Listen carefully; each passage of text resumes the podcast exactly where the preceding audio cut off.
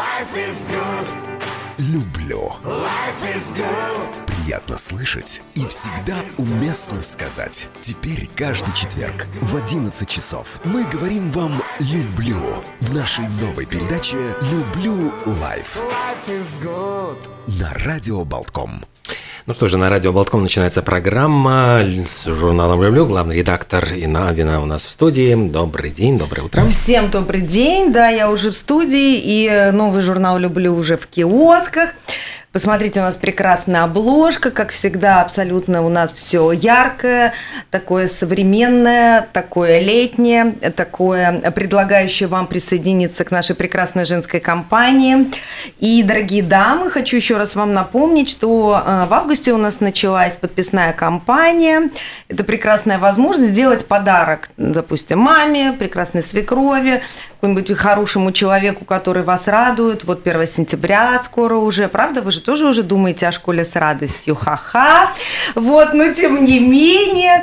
Э, слушайте, ну, э, давайте как-то вместе делать наш мир лучше, приятнее, веселее, красивее. В женской компании как-то веселее двигаться, в том числе и в сентябрь, потому что в этом году сентябрь, как обычно, он не только школьный, он не только там урожайный, что у нас там золотая осень, но у нас он еще прекрасно кинематографичный. Тем более, что ждем мы каждый год с нетерпением фестиваля, и в этом году я понимаю, что программа будет очень-очень такой женской направленностью. Одним словом, слушайте, фестиваль «Балтийская жемчужина» в нашем городе существует уже 30 лет мы сейчас отметим. И мы с великой гордостью, радостью сообщаем, что у нас в студии сегодня чудесные гости. Олег, представляй нашу Да. звезду. Ну, Марина Липченко, душа, сердце, все просто можно сказать. Наше все наше нашего всё, кино. да. Ура, Марина. Доброе утро. Доброе утро. И Вадим Агапов, прекраснейший знаток кино, любитель кино, профессионал кино, я не знаю, там как это вот еще сказать, что, ну, все, что можно представить себе, вот э, кинематограф э, весь сосредоточен. да. Суперэксперт. Вадим, доброе утро. Доброе утро. Ну, вот такие у нас гости в студии. Фестиваль «Балтийская жемчужина», 30 лет. Марина. Э, Это абсолютно уникальное мероприятие. Слава богу, у меня в памяти сохранены все эти э, удивительные э, на тот момент приезжающие благодаря тебе в страну гости. Это было что-то невероятное тогда. Сейчас фестиваль немного существует в другом формате. Я так понимаю, это больше праздник кино, чем праздник звезд. Я правильно понимаю? Ну, вот Да, поворот да, такой, да. да? А расскажи, пожалуйста, это э, у, как бы усложнило твою работу или облегчило? Или это вообще какое-то другое измерение, и в этом другом формате мы ждем от фестиваля чего-то другого? Вот как нам в этом мире кино, э, с какими ну, чувствами, настроениями, ожиданиями нам приходить к тебе в сентябре? Ну, во-первых, поменялось время, и, естественно, э, с ходом времени нужно было как-то менять. Поменялось отношение людей ко многому. Э, И, в общем-то, эм, тот формат, который был, он уже э, выполнил свою задачу на тот момент, и нужно было... мы- у нас была небольшая пауза, и вот в этой паузе мы подумали, что, наверное, было бы интереснее, чтобы это нравилось всем, и, в общем-то, э, как бы показать именно кино. Плюс э, мы все помним, помним, что фестиваль начинался в 90-е. 90-е годы, эм, те, кто помнит, Мы помним. Я помню. Да. Вадим, мы помним. Радиослушатели, мы помним. 90-е Очень годы, даже. э, к сожалению, были э, еще знаменованы тем, кроме наших чудесных воспоминаний юности, что э, очень э, много э, произошло изменений именно в э, сфере кинопроизводства. То есть кино, будем говорить, что что тут откровенно не снималось. И актеры вот всего этого огромного э, пространства и э, ближайших наших стран, они, э, в общем-то, искали какой-то какой контакт для того, чтобы существовать, продолжать в том же ритме. И Им, напоминать о конечно, себе, Напоминать да? о себе, поддерживать какие-то отношения, э, поддерживать, э, так сказать, искать какие-то контакты, что-то. И это действительно было нужно. И так в тот момент именно фестивали были очень важны. Это была такая площадка, где люди продолжали общаться, и можно было как-то поддержать жизнь. И для всех, естественно, это было необычно. Это было, так сказать, впервые, боже мой, такие звезды в эту страну. И как бы вообще это было так э, вблизи, Лен никто не Пьер верил. Ришар, Напротив он вас, вот здесь, да, вообще. э, в доме Конгресса, все это происходило. Живые легенды, сошедшие с экрана. И- но потом прошло время, и зритель все же приедается. И зритель как-то привык уже к этому. Это уже было не удивительно, и это было уже как-то, ну, так, привычно. Все это. Поэтому мне показалось, что нужно попробовать другую, э, как-то развить фестиваль в другую сторону, и поэтому а, мы искали какой-то другой формат, и вот этот формат фестиваля фестиваля, я думаю, что неплох.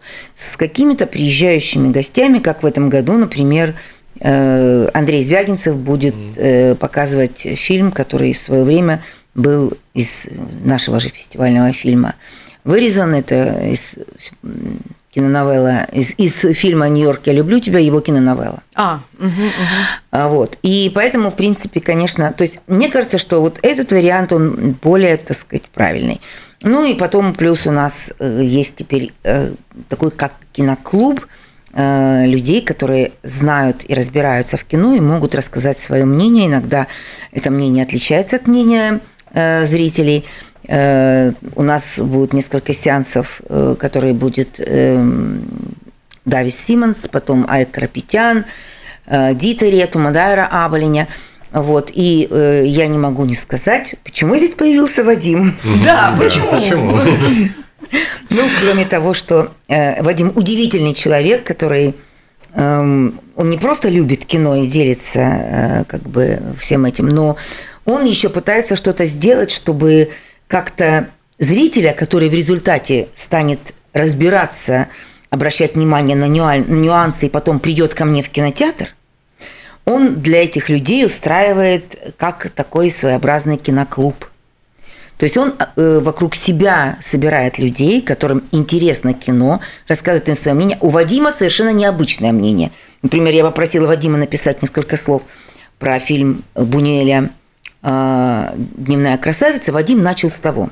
60-е годы, в то время, когда это не просто период новой волны, но и демонстрации студентов и так далее, и так далее. Я, причем я сказала, Вадим, мне не хватает фильм такой немножко эротичный, добавь какого-то эротизма. Вадим нашел эротизм и закончил все нападением на семью Полянского Мэнсона. Вот у не- я считаю, что он настолько копает глубоко и интересно, то есть, э, допустим, люди, которые ходят в кино, они видят э, то, что им хочет сказать режиссер. Те, которые разбираются в кинокритике, они видят профессиональные кинокритики определенный срез. Все равно у них есть алгоритм, по которому их учили э, относиться к киноискусству. У Вадима свой абсолютно непривычный и совершенно не совпадающий с обычным обывательским взглядом на кино. Это невероятно интересно. И поэтому Вадим, я думаю, будет делать подкаст «Балтийская жемчужина». Ой, замечательно. Это сегодня вы об этом и ваши слушатели узнают впервые. Да, мы подумываем о том, чтобы вместе с Мариной запустить серию передач э, о том, что происходит на фестивале. Вот создать определенную атмосферу, потому что ну, для фестиваля важны не только фильмы, не только мнения, но и вот определенная атмосфера. Да, вот она, к сожалению, куда-то постепенно улетучивается. И с помощью подкастов, каких-то вот лекций, еще чего-то, надо попробовать эту атмосферу Где удержать. можно будет, э, ну, смас- Сами думаем, пока что пытаемся, технические вопросы решаем, но я думаю, что а, к сентябрю уже станет понятным, что и где. Предупредим. Это важно, знаете почему? Потому что иногда бывает, эм, ну, во-первых, каждый смотрит фильм по-своему. То есть, естественно, у каждого свой вкус. Но есть иногда какие-то детали, которые вот мне, например, открылись, а кто-то другой их просто не увидел. И вот для этого, мне кажется, что очень важно, когда есть какие-то разные э, взгляды, кому-то нравится, кому-то не нравится. Даже в том, что не нравится, всегда ты находишь что-то, что может быть тебе интересно, и ты по-другому будешь смотреть этот фильм. Мне кажется, что у Вадима действительно есть вот свой взгляд, э, который заключается в том, что э, когда зритель смотрит, он смотрит его с точки зрения потребителя, кинокритик смотрит, он разбирает его, препарирует э, с точки зрения вот как это все выстроено. Но есть третий пласт, это вот культурный контекст фильма, который вот как что было до, что было после, какое влияние, какие связи. И вот это очень важный момент, который очень часто упускается. Вот, может быть, кинокритик чисто такими вот узкими кинокритиками и незаметен зрителю. И вот это, мне кажется, самая сильная сторона Вадима как раз дать. Да, потому что именно режиссер живет в обществе и создает свои, свое кино, находясь внутри этого и социума всего, и каких-то вещей, когда возникает вопрос, э, почему вдруг что-то. Понятно, что со временем э, то, что происходило в 60-е э, во Франции, в Париже, э, с Денев, Бунелем и так далее. И сегодня это сочетается совершенно по-другому, но, безусловно, есть вещи, которые, во-первых, повторяются, к сожалению, а, и я думаю, что вот именно такой взгляд, он всегда очень, очень важен. Каким образом формировалась э, программа кинофестиваля в этом году? Ну, поскольку мы фестиваль фестивалей, мы показываем то, что было наиболее интересно – Э, интересное в вообще в кино на, то есть Берлинском, Канском и предстоящем Венецианском фестивале. Э, поэтому, ну и потом все-таки 30 лет. Мы хотели показать эм, какой-то э, такой, ну что по чуть-чуть, все, что мы, в общем-то, делали.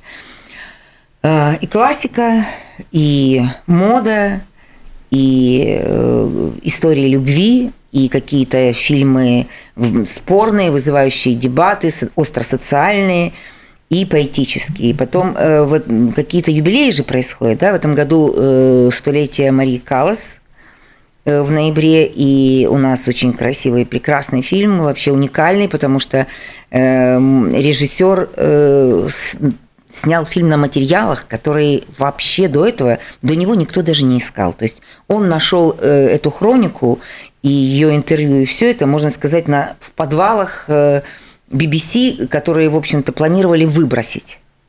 И он, это счастье, это звезда Марии Каллас, что и привела его в, э, туда, и он сумел их найти. А он вообще, это Том Волф, он фанат Марии Каллас, он когда-то случайно ее услышал, и он э, ее голоса, и, естественно, как бы вот э, все ее творчество. А, и э, в январе будет столетие Параджанова. И я думаю, что, конечно, Параджанов и мы показываем цвет, два фильма Параджанова. «Цвет граната» мы показываем программе к столетию Параджанова. И у нас программа «Поэтическое кино Украины», то есть «Поэтическая Украина». Это невероятно интересный пласт э, из был такой э, кино, э, фактически, который начал Параджанов. Э, я бы сказала, что это украинский неореализм, потому что он и по времени совпадает, ну, чуть-чуть позже, да, это 60-е годы, э, начало 70-х. То есть такой с запозданием. Но это потрясающие фильмы. Э, начинаем мы, естественно, с «Тени забытых предков», mm-hmm это главный, в общем-то, фильм поэтического э, украинского кино. Ну, у нас будут фильмы Ильенко и так далее. Ну, то есть, в принципе, я думаю, что это уже все у нас есть на сайте фестиваля, поэтому все, кому это интересно, э, на большом экране, я думаю, что это невероятно важно смотреть. Вот мы как раз прозвучали эти самые главные слова на большом экране, потому что, кстати, на Балтийской же жемчужине – кто из режиссеров, за которым я бежал, просто спрашивая там, вот что будет дальше, он сказал, все, вот нас, я записывал на телефон, и он сказал, что вот здесь мы будем смотреть все кино в будущем. Это было очень Это был Гринвей. Да, да, Гринвей, да. Гринвей, точно, да, точно. Да, да, да, я даже вспомнила. Да. Он все время обещает, да, что кино да. умрет. Но, да, но тем да. не менее, мы видим все-таки обратную, мне кажется, тенденцию, что большой экран, он как будто бы вот все равно выживает и Э, несмотря на то, что предлагают тебе посмотреть кучу фильмов там э, по подписке в телефоне, но ты понимаешь, что это что-то не, это не то, суррогат. Ну, это, ну как сказать, э, ну вот, допустим, у вас есть выбор. Посмотреть э, Ван Гога в музее Эрсы или посмотреть или Сезана, или что-то, потому что это именно касается какого-то большого искусства. Или посмотреть его в телефоне, или там на открытке. Но вы же понимаете, что это совершенно другие вещи. Это вообще другой Ван Гог. Я думаю, что ну, то есть есть несколько моментов. Один – это, естественно, художественный. То есть вы вообще по-другому воспринимаете кино. Потому что э, на большом экране э, звук, дыхание зала, когда ты чувствуешь, как, как вот в физике колебания, вот это колебание зала, и этот момент, э, это невероятный. Ну и да, есть еще очень важный момент. Я думаю, я дам сказать Вадиму, потому что это была его цитата, которую я периодически цитирую. Это социальный аспект. Почему? Все равно, что бы ни было, люди будут ходить в кино, э, потому что просто... Вадим? Ну, хотя бы с точки зрения науки, зеркальные нейроны, да, мы начинаем испытывать чувство эмпатии, сострадания, сочувствия, настраиваемся на чужую волну благодаря тому, что у нас есть зеркальные нейроны. Если вы сидите дома у себя в коробке, вы отрезаете от себя этот опыт, этот experience, да. Не нужно объяснять, почему люди ходят на концерты той же там Земфиры, да, пожалуйста, включи, скачай угу. бесплатно. Зачем платить столько денег, и мучиться, так же страдать, далеко? да, стоять далеко, толкаться, это же очень все дискомфортно. Сам дискомфорт – это часть той атмосферы, ради которой мы все это терпим, да, чтобы ощутить какую-то близость э, к людям, сходство с людьми. Э, скажем, сейчас в кино, может быть, такие вопросы не обсуждаются, да, но вот э, в прошлый раз мы говорили об играх. Такого понятия, как сыграть в игру для нормальных настольщиков не существует. Они сразу начинают спрашивать, так, в эту игру как играть? Вдвоем, втроем или вчетвером? Это можно засунуть в компьютер или не нужно протестировать на таблтопе? Соло или в каком режиме эту игру лучше играть? И ни один настойщик не скажет, подождите, какая разница? Поле одно, фишки одни. Игра та же самая, правила те же. Нет. Одна и та же игра на двоих и на троих – это ну, совершенно разный опыт, совершенно разные ощущения. А сейчас вот спросить, ну, хотя уже начинают говорить о том, вот на этот фильм как лучше пойти, mm да, с детьми, с семьей или в одиночку посмотреть. Понимаете, что один и тот же Мадагаскар – если вы см... Ну, я в одиночку, это мой любимый мультик, но я в одиночку его никогда не сяду смотреть. Или смешариков, да? А показать их ученикам в классе или с детьми посмотреть совершенно другие ощущения. И получается, что один и тот же фильм, который мы смотрим дома, ну даже на там очень большом экране, многие же сейчас используют телевизионные экраны просто как проектор, да, не да. подключая телевидение, подключая там какие-то подписки, там Ютубы, у кого что. И все-таки переход в кино, э, когда ты смотришь в кинозале, рядом с тобой, ну, порядка ста, допустим, других людей. И что, это феномен энергетический получается некий? Не только энергетическим, вот э, с точки зрения неврологов, да, включаются да. зеркальные нейроны, а э, ну, режиссеры, которые об этом думали раньше, они об этом уже давно сказали. Скажем, Билли Уайлдер – да, вот который в джазе только девушки, да, да, лучшая комедия всех времен. Он же как говорил, я снимаю фильм для идиотов. Почему? Потому что каждый зритель отдельно взят – это идиот. Надо рассчитывать на дебилов, тогда фильм выстрелит.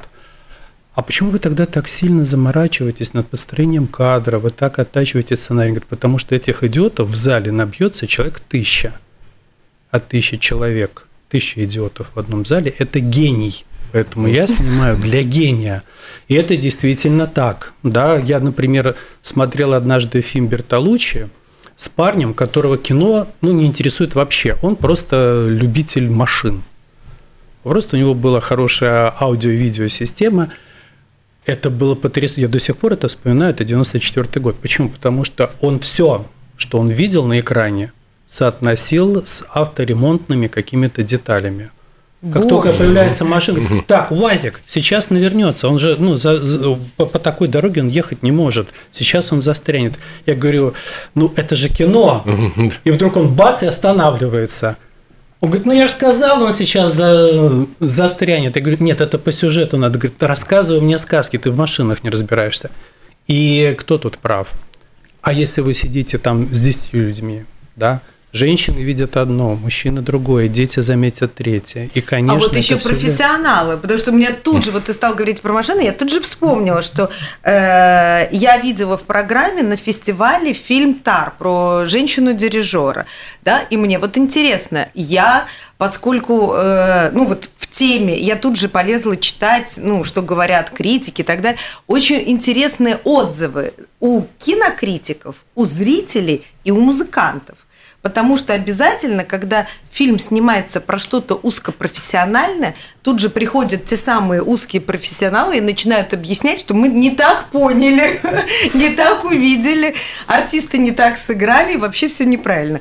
Очень интересная дискуссия получается в этом месте. Ну вот ради этого и стоит ходить на... Ну, я думаю, да. проблема, которая в Таре, это, в общем-то, э, вынесена не проблема дирижеров, это проблема лидера в коллективе в любом. В том числе. Точно так же, как все и о Еве. Марина. Ну, ну, безусловно, это же тоже не скинуть с повестки. Безусловно. Это же точно очень так же, как все о Еве, это не только история да. э, ситуации, которая происходит да. в театре. Да, конечно. И это, конечно, выносится сразу вперед. Точно так же, как у нас потрясающий фильм, мы открываемся фильмом Озона, э, э, «Мое преступление», и да. там тоже актеры и прочее, прочее. И Озон я не буду раскрывать, потому что мы умышленно, вот некоторые удивляются и говорят, ой, почему так много слов, пока дойдешь до дела, непонятно. Потому что мы не должны в описании фильма э, рассказывать вам сюжет. Зачем вы приходите в кино тогда? Если вы знаете, что будет. Тем более есть такие фильмы, в которых, если ты понимаешь, э, режиссер так закручивает, что в конце совершенно не то, что вы думали. В частности, в фильме «Озона». Если мы вам сразу расскажем, что имел в виду Озон и почему это так, вам будет неинтересно. Но там происходит нечто, и это там он, он смеется над всем тем, что с нами происходит сейчас. И это было во Франции в 30-х годах действительно. То есть вы представляете, насколько почти сто лет прошло, да, получается, безусловно. а схемы остались, да, да? вот структуры какие-то общие работающие, они и, и еще очень важный момент, смотрите, э, первыми, кто начал возмущаться, дирижер, филармонического оркестра, у которой такие же э, да. нюансы, которые, собственно, у главной героини. Как правило, когда ты попадаешь в точку, угу. это сразу э, люди, которые узнают в этом себя, начинают говорить: нет, нет, нет, нет, нет, нет, это все не так. Нет, это все неправда, Абсолютно, это все вообще неправильно, и что это такое вообще это не может быть. Это значит, действительно, они абсолютно точно попали как говорят, на варе шапка горит. Да, да, да, да. Значит, режиссер правильно расставил акцент. Да, да. Ну, я думаю, что там не только это. И вот мы сейчас говорили, э, у нас э, три фильма классики. Ну, если мы э, не говорим сейчас о тени забытых предков, у нас программа, которая называется «Ускользающая красота». Сначала мы хотели назвать ее «Уходящая натура», потом мы столкнулись с тем, что, может быть, не все поймут, что э, мы же делаем как бы на трех языках, и достаточно сложно пере, сказать, правильно это э, нашу идею э, перевести и донести.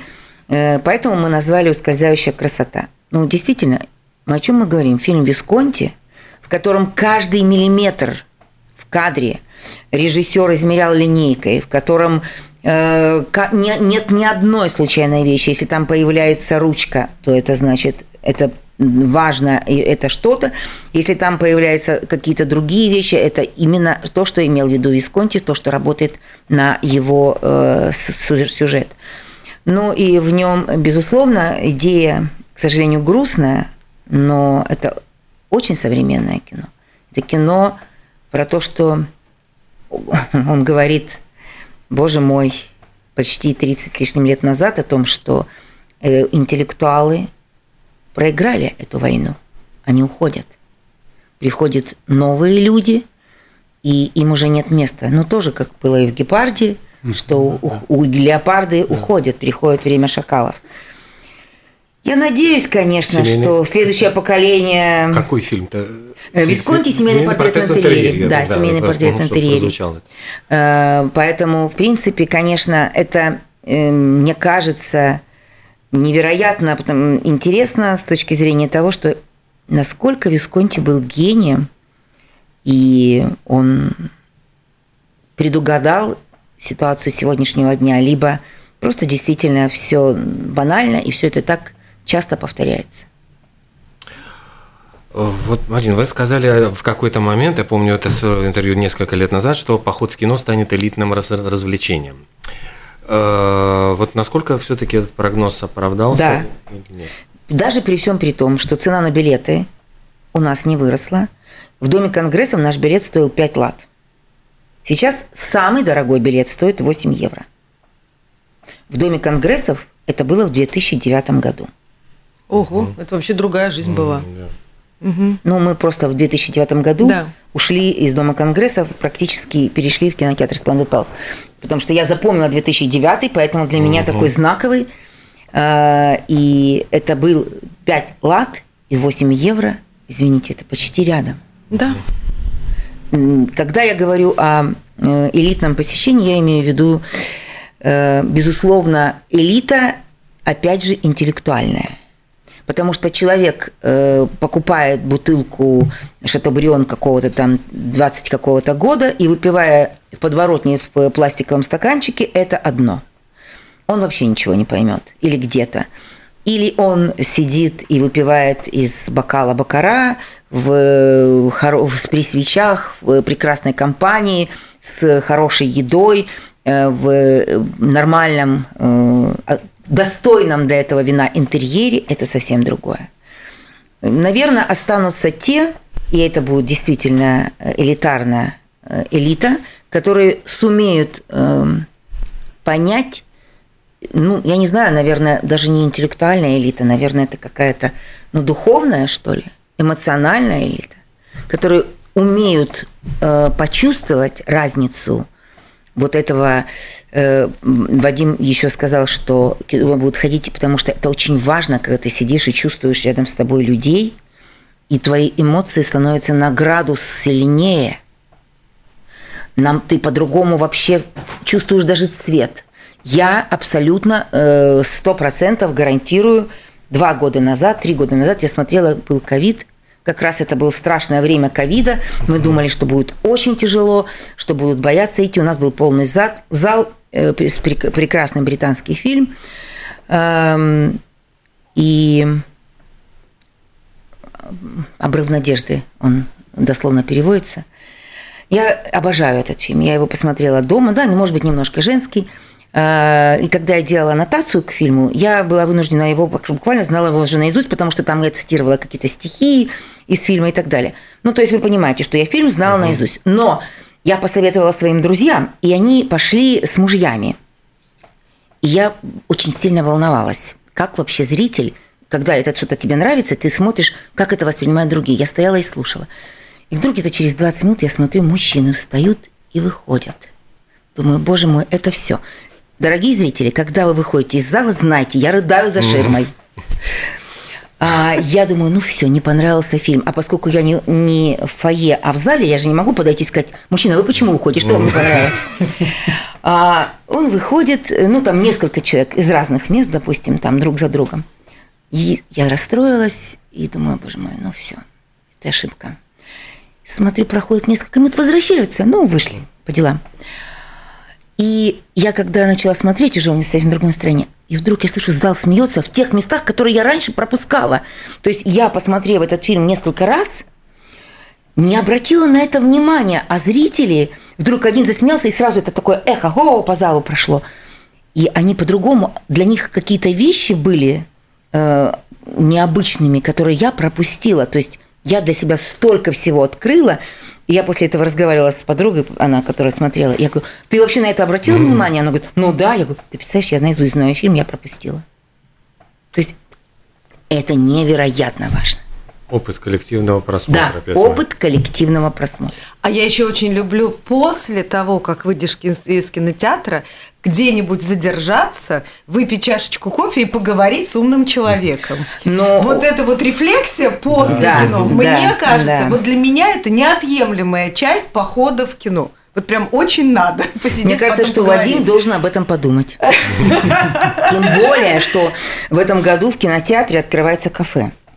О, наконец-то! Они обещают открыть кафе ага. к открытию фестиваля, так что я думаю, что уже будет место. Это действительно, это невероятно интересно, это вообще важно, это крутейшее, когда ты э, начинается последний сеанс, ты выходишь, э, там у нас убирают цветы, убирают Да, да, свечи. И когда я смотрю, э, там раньше был ресторан, и на улице стояли столики, и толпы. Да. И у меня знакомая говорит, ты можешь мне сказать точно, этот фильм э, когда, потому что мне нужно забронировать место в кафе. Я говорю, зачем? Еще же почти месяц. Она говорит, ты что, не знаешь? Там вообще места не будет. Конечно, все выйдут, сядут и начнут это обсуждать. Так, мы что запоминаем? Значит, идем на сайт Балтийской жемчужины, про подкасты читаем, да? То есть где, я думаю, когда что, и Ва- что как- нет, это- я думаю, что. Вадим э, Ну должен- хорошо, хотя бы э, в скором времени, видимо, появится информация, что вы придумаете. Да. Да, А, окей. ну, может быть, Вадим уже к изучать. 24-му. У тебя 24-го мероприятие? Да, лекция 24 я думаю, что к тому времени что-то У него уже мероприятие прояснится. о кино, ну, правда, не о кино «Балтийская жемчужина», но я туда пойду в розовом. И я Это пойду, выдаю- Марина, Я тоже выдаю туда. идею уже, да? Уже еще нельзя говорить? Можно. Я уже в розовом и буду рассказывать, потому что, в общем-то, я думаю, что очень много женщин, и там как раз я буду рассказывать о нашем женском. И э, если уже мы рассказали все про розовое, я считаю, девушки, которые слушают меня, Да. подписчицы журнала и Да. люблю, и просто читательницы. А, Если никто не сделает праздник э, за нас, для нас, его не будет. Мы останемся без Да, праздника. 21 давайте сделаем для себя праздник. Это невероятно женский фильм. Прекрасная комедия Франсуа Озона. Я прошу вас одеться э, в стиле э, героев того времени, в стиле 30-х годов. Мы со своей стороны тоже для вас делаем э, какое-то э, шоу, какой-то праздник э, у кинотеатра. Я думаю, что вот то, с каким настроением мы приходим, что мы получаем, это очень важно. Даже, это даже работает на то, как мы воспринимаем кино, и как мы на следующий день идем на работу, как мы разговариваем у себя дома с мужем и детьми. Это все вместе складывается вот в то, чем мы сегодня живем. Итак, 21 сентября. Марина, во сколько мы встречаемся? Э, В 18.20 мы встречаемся в кинотеатре Splendid Palace на красной дорожке э, с бокалом шампанского в шляпке. 30-х годов. Да, в шляпке и э, в стиле 30-х годов. Прекрасно. Опыт просмотра вот пленочного кино, ведь это тоже одна из таких, вот я бы сказал, вот Балтийской жемчужины была очень сильных сторон. Была и есть, и мы надеемся, до тех пор, пока будет пленка, э, мы будем продолжать. Э, Это, э, мне кажется, что существует эм, большая прослойка зрителей, которые умеют это ценить. И для них мы стараемся, мы ищем эту пленку, это всегда очень сложно э, доставляется, это огромная коробка, э, кофр это 25 килограмм, ну, средний фильм. Э, И, в общем-то, его очень сложно. Это отдельный кинопроектор, это э, приглашают сейчас уже приглашают специального человека в кинотеатр.